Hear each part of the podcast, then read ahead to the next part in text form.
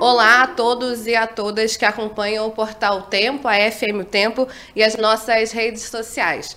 Eu estou aqui com a deputada federal Dandara, do PT de Minas Gerais, em nossa redação em Brasília. Deputada, muito obrigada por ter aceitado o nosso convite. Obrigada, Gabi. Obrigada a todo mundo do Tempo. É uma alegria grande poder estar aqui compartilhando notícias, informações, as coisas boas que a política tem. Com certeza.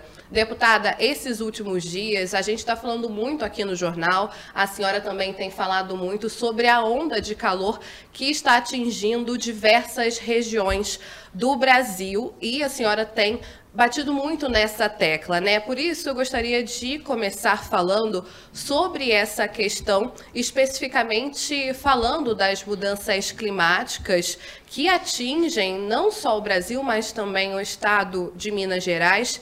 E também a senhora chegou a pedir providências, né, do governador Romeu Zema, não foi isso? Exatamente. Essa onda de calor, pelo jeito, vai ficar ainda algum tempo. E a gente tem que se preparar para isso. Aliás, deveria ter havido um, um, preparamento, uma preparação prévia. Mas já que não houve, nós estamos agora, de fato, cobrando. Cobrando porque o Estado tem que providenciar e organizar condições básicas em especial nos equipamentos públicos. Olha, a quantidade de escolas estaduais em Minas Gerais que não tem ainda saneamento básico, água potável, água encanada, que não tem uma rede de energia elétrica capaz de suportar equipamentos como ventiladores, ar-condicionado, é gigantesca. Isso sem contar na ausência de equipamentos públicos nas cidades que o Estado também tem que ajudar. Quantas cidades hoje têm bebedores públicos municipais, estaduais, tem pontos de banheiro, tem zonas realmente destinadas para minimização e redução do calor. Esses dias em Uberlândia, uma senhora estava passando muito mal na praça e as pessoas tiveram que acudir ela, elas mesmas, comprando garrafinha de água, dando para ela, para tentar minimizar aquilo que ela estava passando. E eu defendo muito que o Estado garanta essas condições básicas de existência e sobrevivência.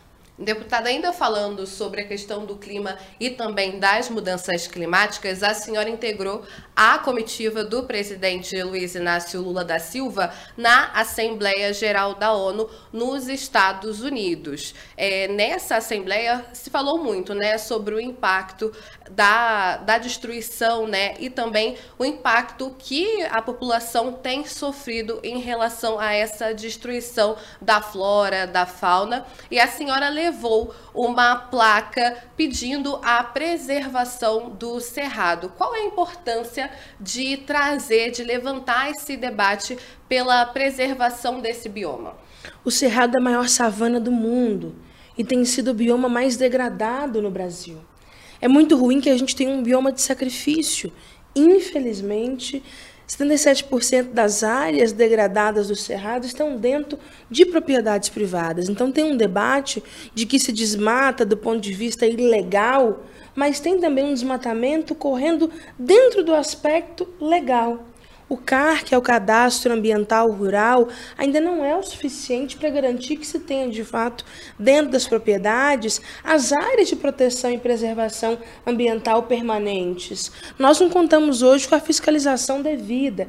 Agora que o Ministério do Meio Ambiente está soltando um plano de mitigação dos desmatamentos, então nós precisamos ainda lutar pelo nosso bioma, que é a grande bacia, a grande caixa d'água do Brasil das 12 principais bacias do nosso país, oito nascem no Cerrado. Nós temos a grande parte, 30% do que irriga hoje o Pantanal vem do, do Cerrado.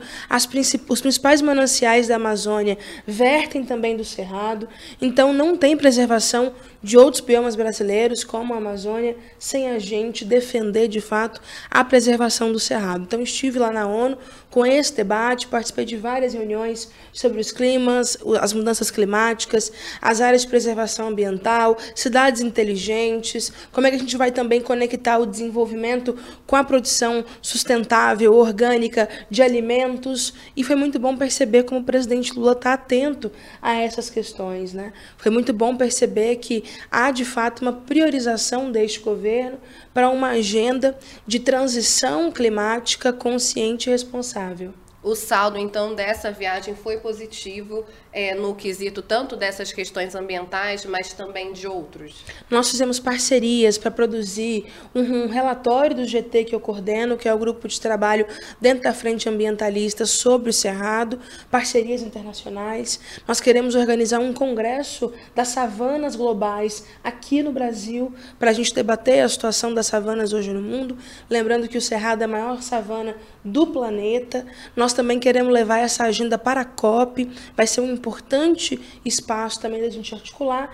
E além de Nova York, eu estive também em Washington, numa atividade promovida pela Bancada Negra dos Estados Unidos, e a questão ambiental também estava muito presente lá.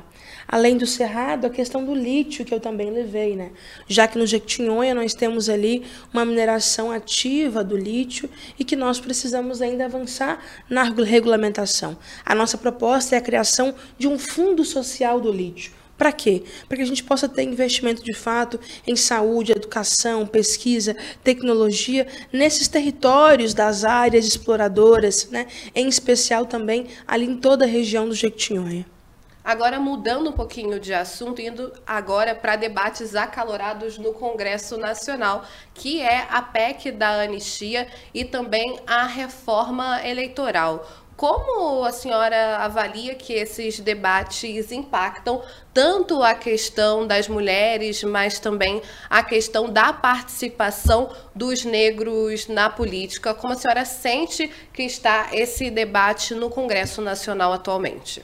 É um absurdo o que estão fazendo hoje com a PEC da anistia, colocando várias questões que atacam diretamente o fortalecimento de candidaturas de mulheres, de negros, a nossa participação na política. O que antes era apenas uma anistia de partidos que não cumpriram as cotas dos fundos das últimas eleições, acabou se transformando num grande Frankenstein que tem lá até a limitação do recurso para negros em 20% do fundo. Sendo que estados como a Bahia, por exemplo, que a gente tem quase 80% de candidaturas negras, como é que nós vamos fazer com 20% do fundo para candidaturas de pessoas negras? Ou seja, virou muito mais uma cota para candidaturas brancas, já que vai ficar com 80% do recurso, do que de fato um estímulo a candidaturas negras. E outras questões também que são absurdas e representam um retrocesso para as candidaturas femininas, que é, é não tornar mais obrigatório o cumprimento da cota de mulheres nas chapas. Nós sabemos muito bem que se a gente não torna obrigatório, dificilmente partidos, lideranças dão espaço para as mulheres serem candidatas. O que a gente tem que fazer, na verdade, é combater as candidaturas laranjas, é fortalecer a presença das mulheres na política, é fazer das candidaturas femininas candidaturas com viabilidade eleitoral. E nós já mostramos, nós temos potencial para isso. Porque da existência do fundo para cá, nós dobramos a nossa presença na política. Quero dar como exemplo a bancada de mulheres negras. Nós tínhamos no PT, que é o partido que eu faço parte, a nossa grande, gigante deputada Benedita da Silva. Hoje nós somos sete deputadas mulheres negras só dentro do PT. Porque à medida que chega oportunidades, estímulos, financiamento para nossas campanhas, nós temos muito mais condição de fazer política. Então, eu tenho trabalhado hoje no interior da bancada negra, que estou ajudando lá o deputado Damião Feliciano a coordenar, na frente parlamentar mista antirracista, dentro do meu partido, para que a gente não compactue de forma alguma com esses retrocessos nas candidaturas de mulheres e nas candidaturas de negros e negras. E essa proposta, né, principalmente da PEC da anistia, se avalia que acaba estimulando, de certa forma, a violência política de gênero e também o racismo na política. E eu também queria é, que a senhora detalhasse um pouquinho para quem nos acompanha como é o seu trabalho no, na bancada né, é, antirracista na Câmara dos Deputados e também na bancada de parlamentares negras e negros significa um retrocesso, Gabriela. Porque à medida em que a gente não tem espaços, movimentos, lugares realmente debatendo e pensando, estimulando a presença de mulheres, dificilmente nós teremos realmente uma quantidade significativa de mulheres na política. Por quê? Porque a política, Gabriela, não foi feita nem pensada para nós. Quando nós ocupamos esse espaço, nós estamos indo na contramão de tudo aquilo que foi feito, foi pensado e foi estruturado enquanto política institucional. Olha, até pouco tempo não se tinha banheiro feminino no Senado. Nós ainda não temos um fraudário na Câmara dos Deputados. Você acredita que esses dias a deputada Thalita estava precisando trocar o bebê dela e falaram para ela tocar na pia do banheiro? Então, se esses espaços tivessem mais mulheres há mais tempo, essas coisas não aconteceriam mais. A nossa ausência provoca também violências, legitimiza, legitima e naturaliza movimentos de exclusão e também de opressão.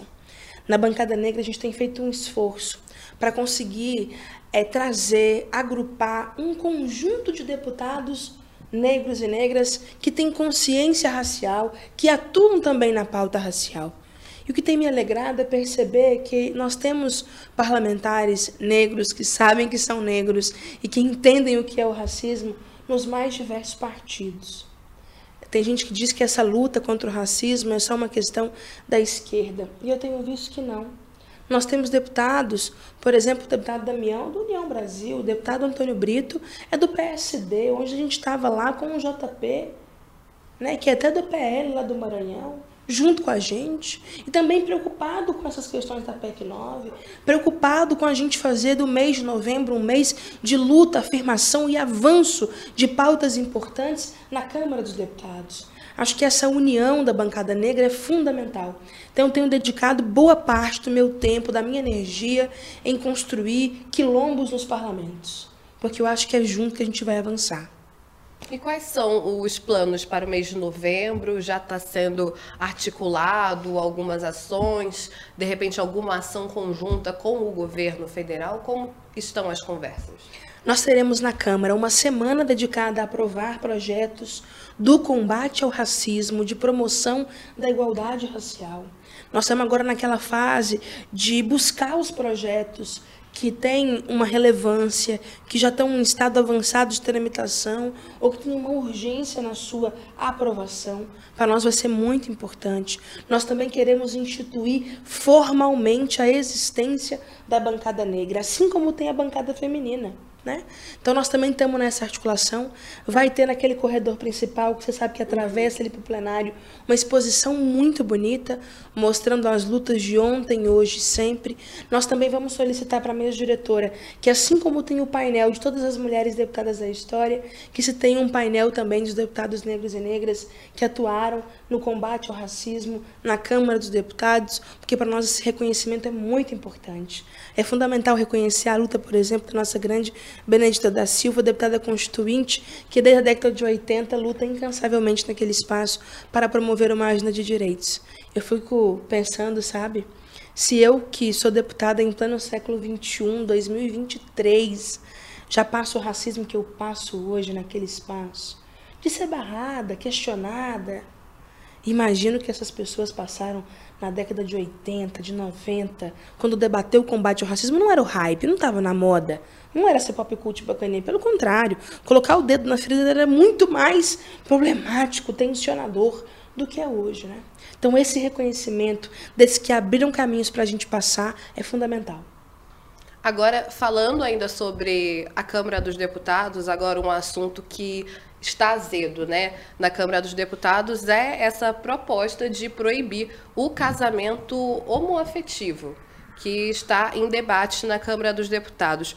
Como bater de frente com essas investidas da oposição que está tentando uh, pautar esse tema e também avançar em relação a essa pauta? É muita falta do que fazer, você não acha, não?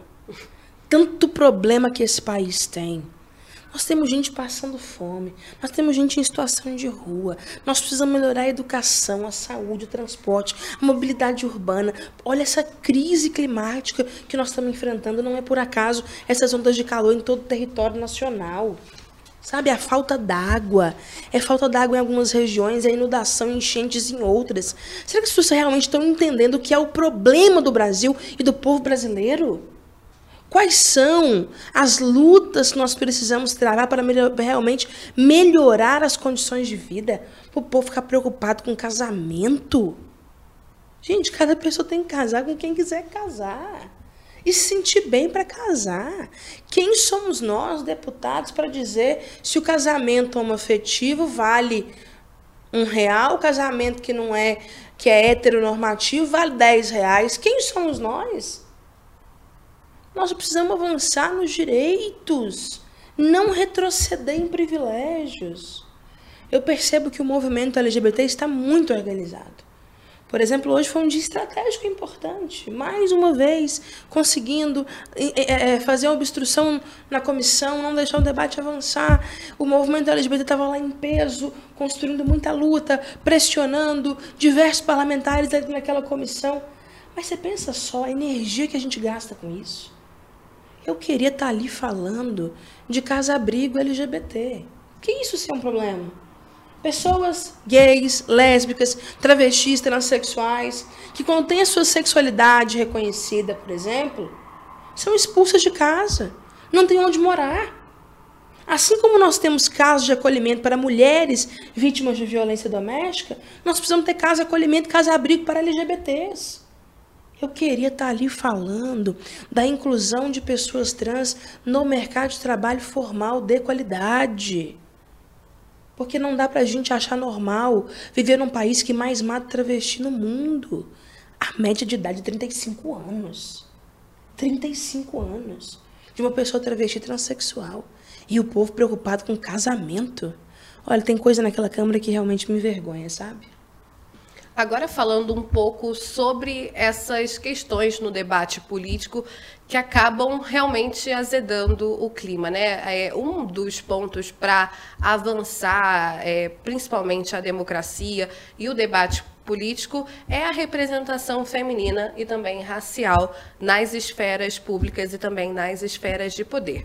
Recentemente, o presidente Lula, ele deu uma declaração que repercutiu negativamente, em que ele disse que o critério de gênero e de raça não vai ser levado em consideração, não está ali é, no panorama dele para a sua escolha para o Supremo Tribunal Federal quando a ministra Rosa Weber vai sair por conta da aposentadoria compulsória. Como a senhora analisa essa fala do presidente da República? Expõe essas entranhas né, de, é, dessa, dessa, dessa falta de olhar em relação à representatividade nos poderes? Acho que o racismo, o machismo, o patriarcado está tão enraizado na nossa sociedade que muitas vezes se torna acessório falar de algumas lutas. Mas o que a gente tem mostrado há diversas décadas, com muito trabalho, com muita luta, é que não são. O racismo é estrutural e estruturante. Ele organiza relações de poder. Ele determina quem vai viver, quem vai morrer, quem vai ganhar mais, quem vai ganhar menos o machismo da mesma forma. Então, às vezes, a gente fica numa luta, né, achando que é só a luta de classe, é a classe trabalhadora, é o povo pobre, sem perceber, muitas vezes, que o racismo e o machismo também organizam essas desigualdades. Da onde, por exemplo, que o sistema capitalista tiraria mais valia, o acúmulo de capital, se não tivesse mão de obra preta, barata, periférica, para ser explorada? Então não é uma luta menor e precisa ser considerado. Ontem à noite eu participei de várias ações promovidas pela Coalizão Negra, pela Convergência Negra, que estão debatendo realmente a importância de se ter mais pessoas negras, mais mulheres negras em espaços de decisão, de poder.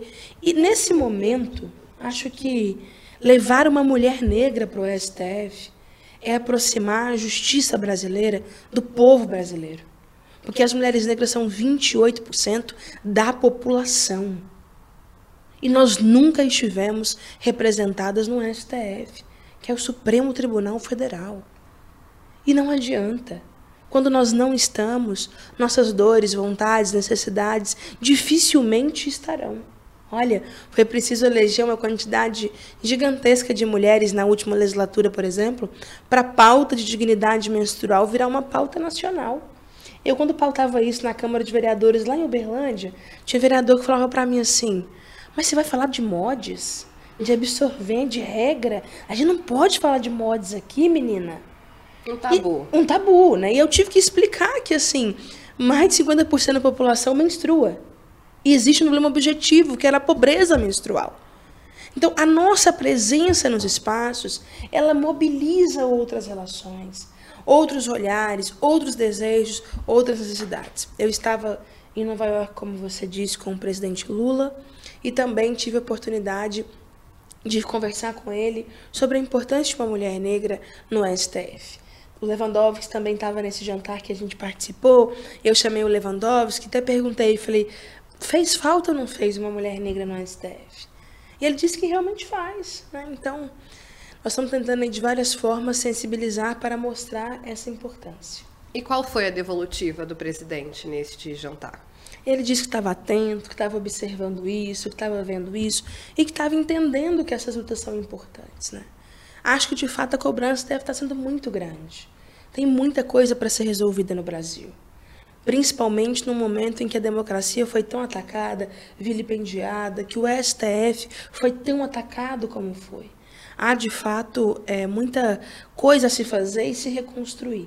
Então, eu imagino que os pedidos estão vindo de todas as partes, as cobranças estão vindo de muitos os lados, e nós não vamos deixar de bater na porta, pedir presidente Lula, não se esqueça de nós, as mulheres negras. Essa fala, então, do presidente mostra, até de certa forma, que esse assunto entrou na, no radar dele e que o fez pensar, ainda que o que ele falou ali de que não está no radar o gênero e a raça uh, seja uma verdade ainda, que ele está pensando de certa forma. Você acredita nisso? Eu acredito que ele é antenado dessas questões conjunturais.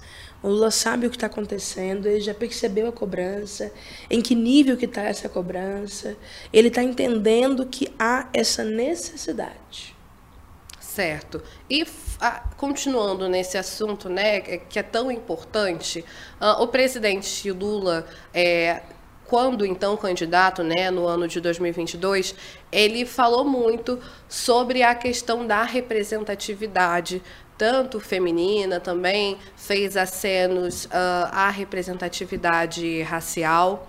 E uh, o que eu sinto e também o que eu converso é, com algumas fontes é que há esse constrangimento e também um certo arrependimento uh, quando considerado as ações do presidente Lula, é, como se o discurso dele, né, uh, na, na, verdade, as ações dele não estivessem tão de acordo com o discurso que foi uh, proferido ali durante o período eleitoral. Você acha que, eh, você avalia que existe essa eh, forma de ingratidão, de repente, do presidente Lula, ou ainda uma postura equivocada que precisa ser melhorada?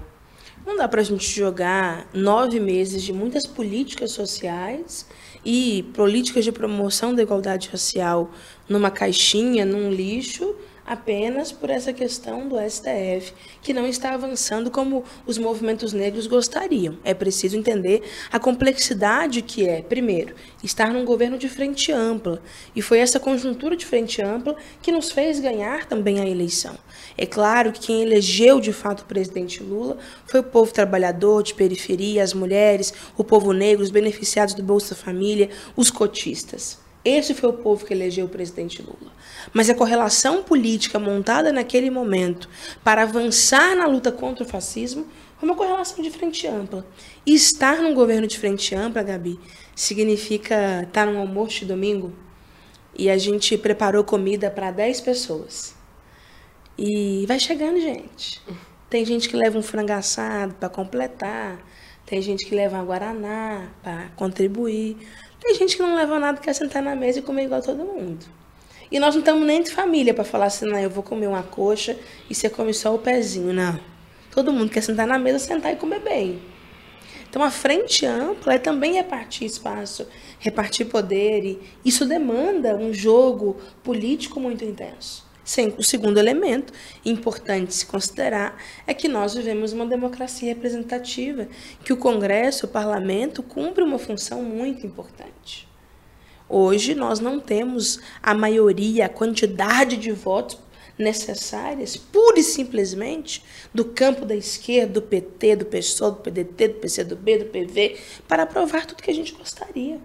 Então é preciso negociar com outros setores, com outros segmentos, para a gente conseguir, inclusive, aprovar, como nós aprovamos na Câmara, a continuidade e o aperfeiçoamento da lei de cotas. Então, se nós estamos numa democracia em que o parlamento tem um peso, é preciso também dialogar com eles. Esses dois elementos eu acho que pesam muito também nesse momento. Mas o que o presidente Lula fez de retomar o Bolsa Família, colocando 600 reais, acréscimo de 150 por filho. O que o presidente Lula fez agora, do auxílio moradia para as mulheres vítimas de violência doméstica, o retorno dos mais médicos, o reajuste das bolsas de pesquisa, de extensão, e isso atinge diretamente o povo pobre, que tem cor nesse país, que é o povo preto. Então, nós temos realmente um conjunto de políticas de transformação social sendo colocadas. E aí, quando você coloca nessa coisa, questão da representatividade, queria dizer para ti que, assim, eu era uma vereadora do interior de Minas Gerais. E quem me convenceu que eu tinha que ser candidata a deputada federal foi o presidente Lula. E o PT apostou muito nisso na última eleição. Eu cheguei aqui em Brasília no meu primeiro ano como deputada federal. Primeiro ano. E o Lula já disse que queria representatividade, diversidade na coordenação da bancada do PT. Eu sou vice-líder da bancada do PT. Não é pouca coisa. É também uma aposta, é também um investimento que está sendo feito. Ministros como a Aniele, o Silvio Almeida, são ministros que influenciam, que têm uma representatividade muito grande. A Margarete, a Marina por tudo que ela é e representa, sabe? Então eu acho que nós estamos de certa forma também representados na esplanada para além do que a gente tem hoje de lideranças eleitas. Mas ainda falta muito para a gente avançar. Mas é muito mesmo. Mas eu sinto, eu estava em, em, Washington com a Fernanda, Fernanda Santiago. Ela trabalha no gabinete do ministro Haddad. E é uma mulher negra lá no gabinete do ministro Haddad. E aí perguntaram para ela: Você está trabalhando muito? E ela mostrou uma pesquisa que dizia que se a gente continuasse do jeito que a gente está, nesse passo, nesse ritmo, demoraria 250 anos, nove gerações, para a gente conseguir ter igualdade racial na sociedade. Só que nossa geração está na luta, no corre incansável para fazer 250 em 20 anos. Então, quando perguntou para ela está trabalhando muito, ela falou: tô. Eu estou querendo fazer 250 em 20 no máximo. Eu sei que falta muita coisa para reparação, para igualdade racial. Eu trabalho com isso 24 horas do meu dia. Mas não dá para a gente dizer que nesses nove meses o presidente Lula não está correspondendo àquilo que de fato ele se comprometeu nas urnas. Há uma política profunda de transformação da sociedade. Há uma política radical de construção e avanço no campo dos direitos e nada muda mais a sociedade do que direitos. Agora, sobre esses avanços né, que ainda precisam ser construídos, é, falando ainda sobre essa escolha de Lula para o SF, qual, na sua avaliação, são os próximos passos para serem desenhados? É, e qual ah, a importância, né, e se está no radar de garantir e defender a paridade racial no sistema judiciário em outras cortes e também se a questão das cotas nesse âmbito também está sendo um debate levantado e se deve ser um debate ainda mais alimentado depois da escolha, né, finalmente uh, anunciada do presidente Lula daqui para frente.